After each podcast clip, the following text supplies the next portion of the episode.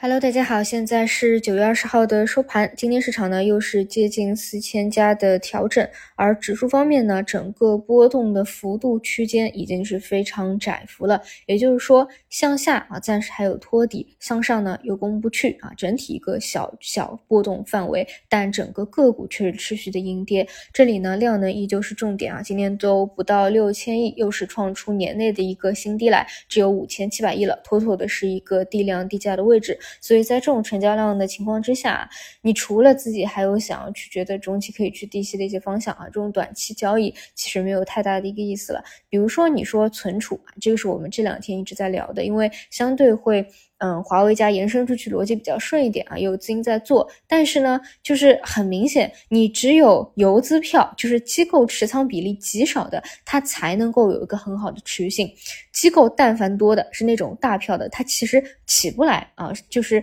这种割裂已经是非常之明显了。所以呢，如果市场上不同的参与者都不能齐心协力，有一致的一个啊，我努力的方向的话，其实也会非常累。那除此以外呢，就是新方向啊，新方向可能。会有的就是像这个一个叫新质生产力的，其实呢，这种也是啊旧旧的一些东西了，你把它重新提出来啊，就是你理解那些新型工业化、工业母机啊等等啊，它的一个逻辑呢，依旧是政策博弈啊，也是最新提出来的政策的大方向啊，但同样的，基本跟我刚才讲的存储差不多啊，就是一些啊游资票、小票、机构持筹少的。筹码好的才能够有一定的表现，不然在这种成交量下，基本上没有什么可以去参与的。去短线频繁交易啊，在当下就是很容易啊，就冲高回落，又是亏钱。这种天线宝宝已经说了非常多了。总之呢，现在在现在这种低量低价的时候啊，我觉得摸底期开心一天也是一天啊，焦虑一天也是一天，